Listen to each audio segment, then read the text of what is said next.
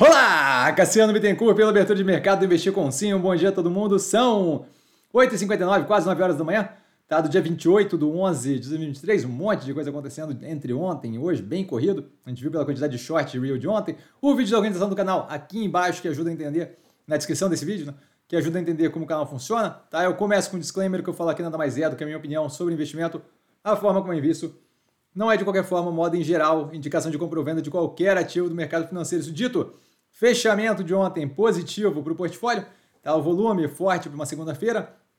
Acontecimentos, a gente teve um monte, tá? desde pré-abertura ontem até agora.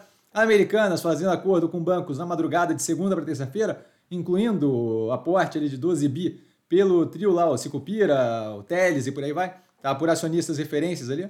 É, Alpargatas, agora com todo um burburinho no mercado, que não deveria ser burburinho, porque aquilo ali já estava previsto, tá? A gente vê aí várias notícias falando é, que estão no final do processo de escolha do CEO permanente, aí as frases são colocadas de um jeito que parece que uh, eles estão desesperando, então vão trocar o CEO. Aquilo ali não é novidade, é um projeto que é, a, a, colocação de um CEO é, fixo, permanente, é um projeto que tem sido tocado de forma bem estruturada há algum tempo, se não me engano, é comentado na primeira, na análise do primeiro trimestre no canal, tá? Que foi algo conversado na teleconferência, por aí vai, não é nada de novidade, tá? Então, é pura e simplesmente a, a sequência é, que leva ali a eles concluírem essa escolha do CEO permanente.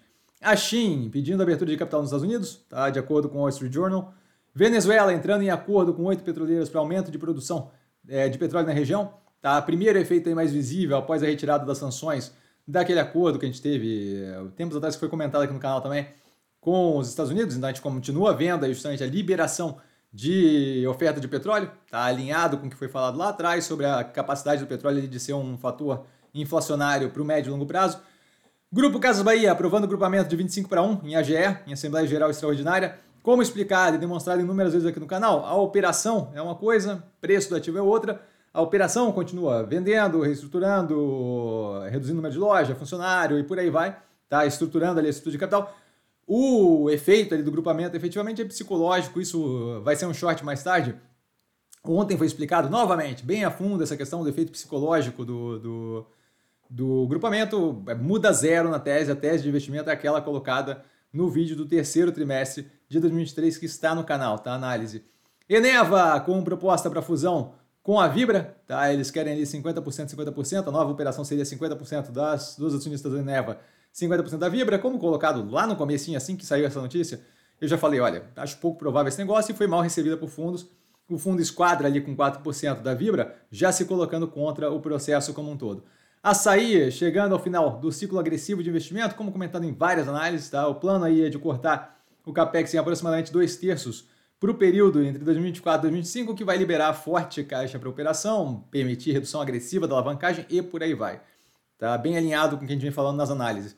Petrobras rescindindo o contrato de compra da Lubinor, da refinaria. Como comentado no short reel, assim que aconteceu, eu vi, eu vi ali uma possibilidade de judicialização que se efetivou logo na sequência, tá? com a Grepar dizendo que vai entrar na justiça para receber ali danos pela, pelo, pelo, pela quebra de contrato. Ali.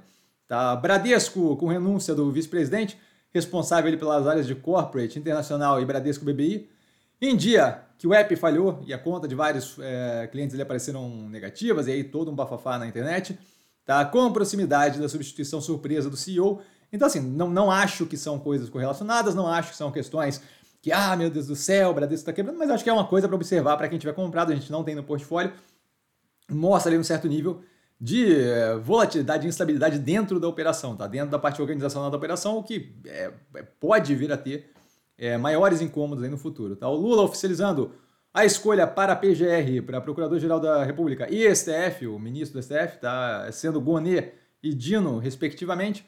Tá? O Dino teve comentários ontem na live do, do que, que eu acho, o Jorge me perguntou, e eu acabei comentando um pouco mais do que eu acho da escolha do Dino, não acho que muda, move montanhas lá, um pouco mais de informação.